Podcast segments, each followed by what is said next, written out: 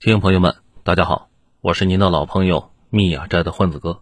混子哥今天继续向大家推荐微博大 V 组织二号头目所写的精彩的文章。这些文章都发表在他的个人公众号“九编”以及头条号“九编 Pro”，欢迎大家去关注。今天我们分享的文章的题目是：为什么十个北漂有九个得撤离呢？发表时间：二零二一年七月九日。前两天一篇文章非常火，叫什么“年入五百万，勉强在北京过上体面生活”，引起了全网的热议。也有不少小伙伴的家人要到一线城市去工作学习，让博主给讲一下京城的难到底难在哪里。我看了一下，吃瓜群众各说各的，整体而言分成下面的几类。第一类觉得这太离谱了，毕竟统计局数据在那摆着呢，北京工资平均一万，中位数是六千。如果五百万才算体面，那么得有一千多万人不是人呗。第二类呢，也觉得夸张，不过确实有京城的生活经历，表示月入三万确实是活得不如狗。这第三类呢，就是莫名其妙的吃瓜群众了，完全懵逼了，不知道京城到底什么情况。今天我就给大家解释一下，北京这个谜一样的收入到底是怎么个情况，为什么大家的感受差距那么大呢？其实没有什么难理解的。五百万才能过上体面生活，这个说法肯定是扯淡。不过，京城居到底有多难，主要是看各自的位置。我给大家分析分析。第一个问题，想必大家也都知道：如果你本来就是北京人，有套房、有户口，小孩能上学，那月入八千呢，也凑合着过呢，也差不到哪儿。北京它是首都嘛，养着巨大的公务员阶层，公务员们的工资啊都很一般的。政府倾向于平抑物价，所以大家可能觉得大城市啊物价高，事实上并不高，而且套路很深。每个小区附近都有大超市，蔬菜都放到塑料薄膜的盒子里面卖，那种是非常贵的。但是如果去小区下面的菜摊子，能便宜不少呢。如果愿意的话，大部分居民区附近还有个农贸市场，那里更便宜。所以两口子加起来赚万把来块，也能过得还不错。北京人。讲究吃不讲究穿，又省了一笔吗？这也是为什么好多人发现生了孩子，老人过来做饭，生活成本一下子降了不少。因为老人嘛，天生会找便宜的买菜地方，而且愿意多走一段。很多年轻人在一个地方住五六年，可能都不知道附近走一站地就有个大农贸市场。这样省着点儿，再加上公交系统又巨便宜巨方便，如果很早就有房子有学位，不用担贷款。北京生活成本跟三四线差不多，这几乎是北京最低难度的玩法了。两千年北京人口普查的时候，北京有一千三百八十万人，那时候北漂还没大规模开始呢。可以认为这一千多万人过着不用担心房子的生活。但是，哈，要但是了，如果你是外地人，通过大学考进来，想在北京成家立业、生孩子，并且想把孩子养大，那情况就变了。首先，你得在毕业六七年攒够一百多万现金，因为这是在北京买上车房的最低要求。在这个过程中，你还得租房子，还得有其他的各种花销，但依旧得攒一百多万。只有攒够了这个数，你才能勉强搞上个车房，也就是那种地段不怎么样，房子也不怎么样，也没有车位，更重要的是，基本没有学区的可能性。这么短的时间内攒这么多钱，再考虑到刚毕业一两年内根本攒不到钱，那算下来，三十岁的时候你收入最低也得税前三四十万才行，不然这一百万就够你受的。不过这依旧不是问题的关键啊，毕竟你只解决了一个住的地方。在北京，真正难的是孩子。如果你想在北京定居，让孩子在北京上学，就需要一个能住人的学区房，又需要户口。这一下子就把游戏的难度往上拔了两个档次。要知道，如果你只在北京工作生活，不涉及小孩的事儿，那工作居住证就已经足够了。但是如果小孩要上学、高考，那就得有户口，户口本身就非常非常难。北京现在积分落户每年只有六千个名额。之前一个资产过亿的某培训机构大佬也在扎浪抱怨，搞不定户口，孩子没法上学、参加高考。大家。再想想其他人呢？那如何解决户口呢？比较好的一个办法是娶个带户口的妹子，因为北京有大量央企嘛，他们工资啊不怎么高，但是给户口。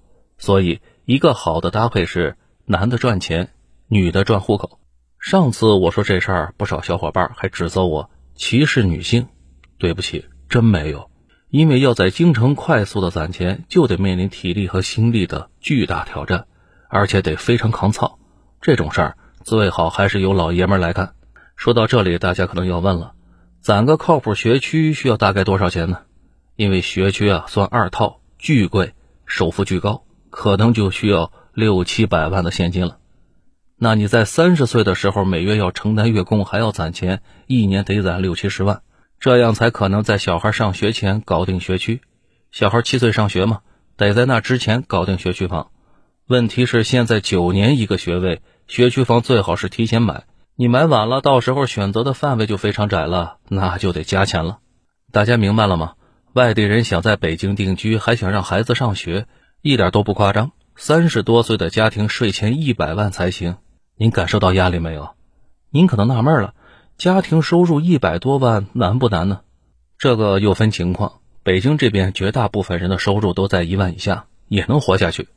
但是如果你是个想留在京城的北漂，那你就得比别人牛逼的多才行。大家要知道，大城市的贫富分配情况是非常极端的。按照最简单的二八定律，百分之二十的人。要拿走百分之八十的收入，百分之四的人要拿走一大半的收入，头部的那些人收入是非常非常高的，而且北京走的是总部经济，全世界各大公司都在这边有总部或者办事处，北京的很多小区租给这些公司出差的人，一个年租金就得三四十万，大家可以估计一下他们的工资水平了。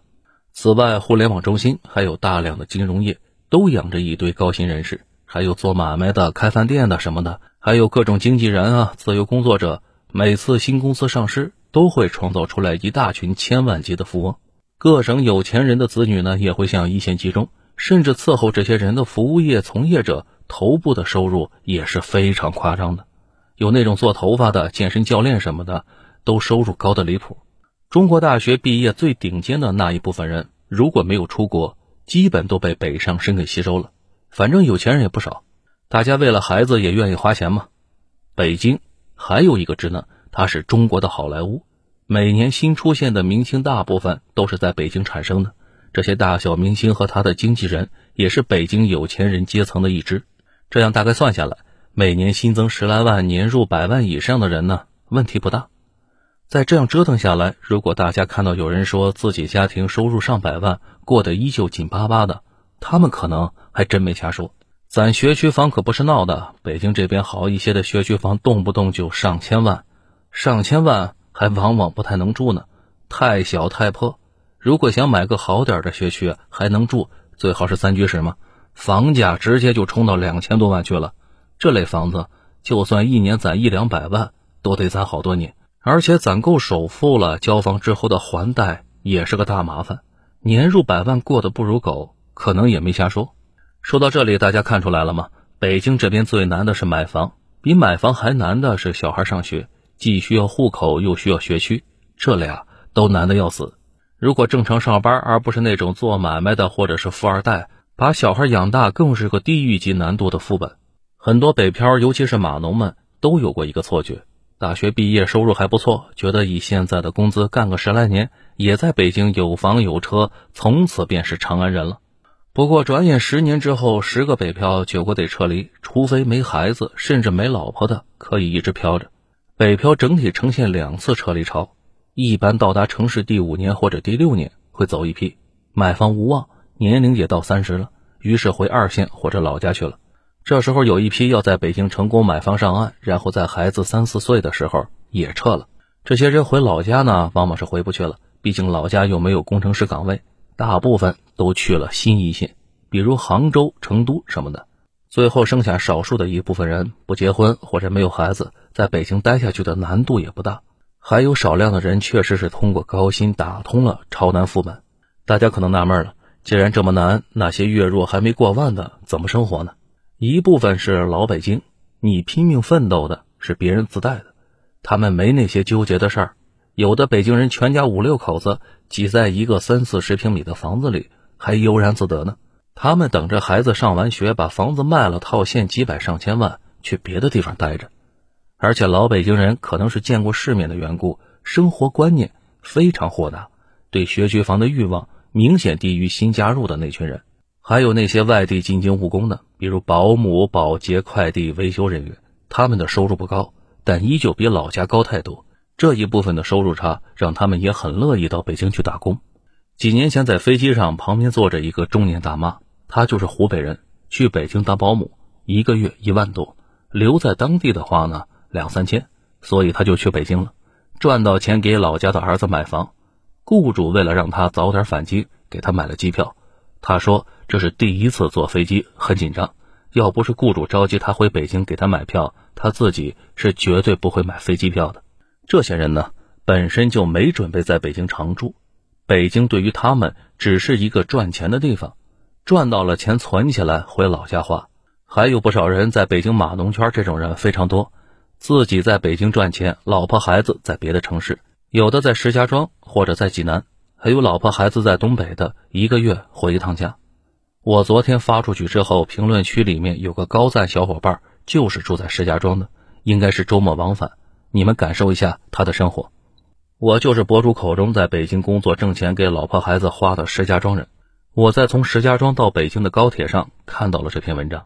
我还有二十分钟到北京西，下了高铁正好能赶上最后几班七号线，坐和高铁一样长的时间的地铁到通州，再骑个小车到公司宿舍，大概十二点四十，然后洗漱睡觉，大概一点。您可能纳闷，那这样做累不累啊？当然累了。不过他们回老家一年只能赚个十来万都不到，在北京一年哪怕只赚二三十万。这个差距足够抹平两地奔波的痛苦了。人一旦当了爹，对痛苦承受的上限就非常高了。还有一部分钱有了，学区房也买得起，但是没有户口，就得去读国际学校，等着将来回老家高考。说到这里，又有小伙伴纳闷了：有钱不是可以随便出国读名校吗？这里又有个问题，大家可能不知道了：国外的大学能比得上国内985的学校并不多。大部分都是一些水校，能赶得上国内985的，一样是很难考的，而且需要家人陪着出去。可问题是，赚钱的买卖是在国内，谁会跑到国外去干耗着？以前有些当妈的出去陪娃，一年回一次国，很快就发现婚姻出问题了。而且这几年大家的心态也变了，很多人不再希望自己的孩子去国外发展。回国发展的话呢，以前那些水校早就没有魔力了。这也是为什么那些人花一两千万搞学区房也不移民的原因。你要知道，现在澳大利亚、加拿大的门槛已经很低了，这些人想移根本是没有难度的。还有一个问题，以前在扎浪聊这个话题的时候，有小伙伴问：北京除了那些几百上千万的学区房，就没有其他平价的吗？也有，以海淀为例吧，牛逼的只差天际，这些学校对应的房子非常贵，剩下的跟我们老家那边差不多。以至于不少家长，如果孩子没法上这些牛校，干脆卖房回二线，宁当鸡头不当凤尾，因为凤尾实在是太烂了。说到这里，大家就清楚了吧？为什么好多人说把生孩子这个选项从人生的清单里面划掉，顿时感觉天地宽？因为一线城市孩子的投入大到离谱，可能很多小伙伴已经感觉到了离谱，但依旧体会不深。等你们有了孩子，生活会告诉你的到底有多难。不过有了孩子以后，会觉得生活中多了很多欢乐。如果不去经历，也是很难懂的。今年要修理校外辅导，也有这方面的原因。因为学区房已经够惨烈了，校外培训更是个无底洞啊！这玩意儿纯粹的内卷，搞得一线城市人口出生率暴跌。现在一线的出生率只有零点五，低的吓人。这出生率，就算你拼命在北京扎根了，可能你孩子将来也不生了，然后。哎，就没然后了，而且政府也在治理学区房，不知道能不能彻底解决。我个人认为是非常难。看到这里，大家可能纳闷了：既然最终也得退出，那北漂们去一线到底干什么呢？其实，一线城市最大的好处就是无限可能。我上文说的那些赚钱买卖，如果你待在县城，是几乎没可能发生在你身上的。但是，如果你到了一线，尽管概率很低，但确实有了一定的概率。我这些年送走不少离开京城的，有的是当初跟我一起来的，还有的是我从大学招聘进来，后来在我手底下干活的。大家普遍的反应是自己不适合京城，不过也不后悔。有一个小伙伴说的就比较有意思了：当初来北京，本来以为玩的是英雄无敌，没想到玩的是绝地求生。说到底啊，想在一线立足，就需要在几年内赚足本地人几代人的积累，难度当然是地狱级的。好了，文章到这里就结束了，感谢九斌，我是您的老朋友密雅斋的混子哥。如果您喜欢这个节目，请订阅并分享它。如果您能给这个专辑一个五星好评的话，那将是对主播最大的鼓励和支持了。混子哥在这里，谢谢大家，我们下期节目再会。